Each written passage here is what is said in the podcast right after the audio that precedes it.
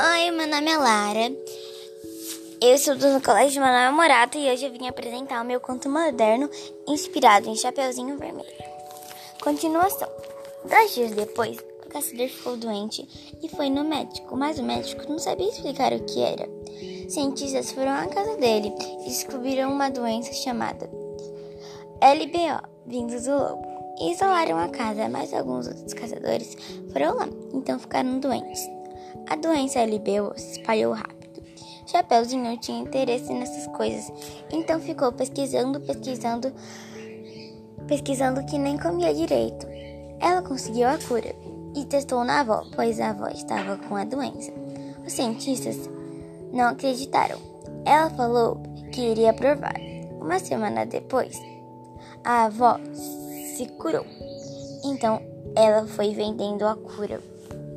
A cura chegou nos cientistas e eles provaram em uma pessoa. Deu certo, então foram pegar mais curas. Depois fizeram um acordo com os lobos. Eles curaram os lobos e os lobos nunca mais matarão os seres humanos. Dez anos depois, ela foi uma das cientistas mais famosas do mundo, se casou e teve dois filhos com o filho do caçador. Fim, espero que tenham gostado da minha história. Tchau!